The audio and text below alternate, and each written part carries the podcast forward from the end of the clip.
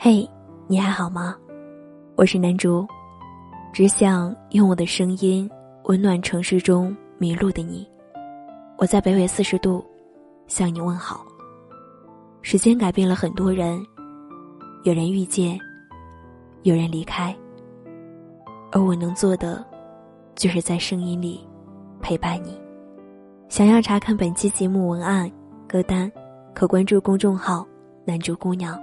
新浪微博，男主姑娘的小尾巴。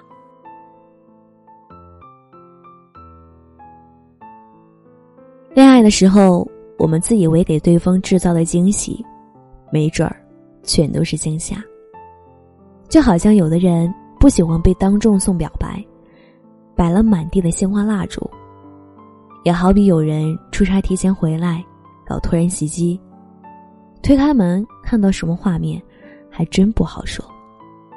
朋友和交往三个月的男友恋情告急，对方给的惊喜是：“我是个隐形的富二代。”两个人刚开始认识的时候，男生以一见钟情之名疯狂的追求她。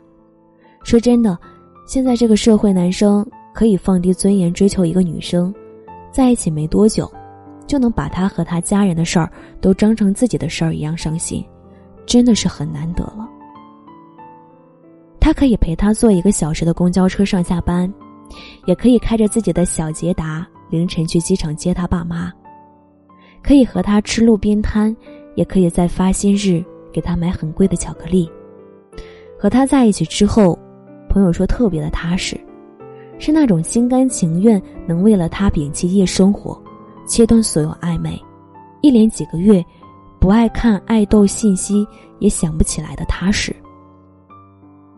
结果三个月一过，男朋友像从里到外换了一个人一样出现在她面前。他开着一辆卡宴来公司接她，恭喜她说：“你通过了我的考验。”作为奖励，他买了一条巴宝莉的围巾送她。感情也有试用期吗？或许吧。其实有的时候双方都没有明说，最常见的。大概是我们和闺蜜之间互相讨论自己新男友是个怎样的人，或是直接带他出来让闺蜜看看可不可靠。而真正设计套路考验对方，真的是对两个人的感情非常不尊重的表现了。其实刚开始听到这个事情，我第一个反应就是：我靠，这算不算回到家发现桌上多了个古驰的限量包啊？后来再一想。这个人费尽心思，用尽套路，就是怕别人图他的钱。这三个月奥斯卡影帝般的演技，真是太恶心了。就好像你发觉自己吃了口屎，对方却告诉你这样对身体好。他不止一次的暗示或明示女生暂时自己买不了房子，就连那辆小捷达也还在还车贷。他陪她逛街、吃饭去的都是最普通的基本款，他故意把钱包放在女生身上很多次，直到最近，他第一次把朋友圈打开了，对她可见。朝夕相处的人，如果有另一副完全不同的面孔，你能接受吗？想了想，只有那种被我忽悠，发现他是简漫电影里的超级英雄才行。三个月的时间。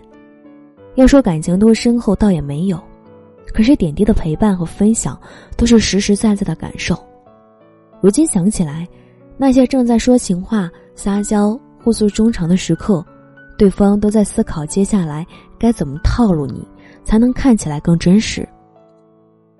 信任瞬间崩塌，他的朋友圈没有一条关于他，是他秀各种车、出国玩和朋友聊天的截图。他完全能想到，他是怎样跟自己的好哥们分享。最近在试探一个女生，他还以为我条件不怎么样，是三个月，如果不贪荣不贪图我的钱，我就正式和他在一起。啊，这算什么？离开学校之后的恋爱，总是会多多少少掺杂着别的成分。他会考虑带你出去拿不拿得出手。他会想到你们一起拍照时是否相像，甚至考虑到彼此游戏段位。即使是这样，以寻求真爱为目的的欺骗，不值得任何留恋。霸道总裁小说可以看得很爽，但是真的摊上自己身上了，人格和尊严受到了歧视。就算你忍住恶心，收下了他送的奢侈品，也会在每次看到的时候质疑：这个傻逼当初各种欺骗和试探我，现在他说的话哪一句才是真的？你撩我是真的，骗我也是真的。晚安，亲爱的你。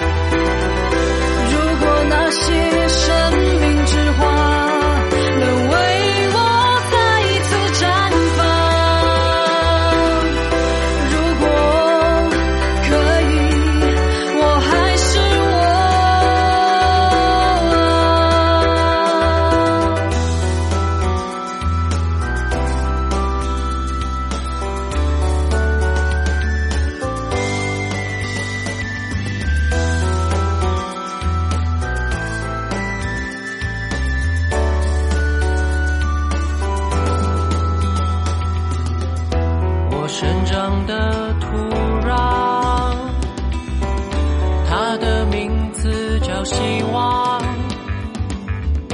朋友们。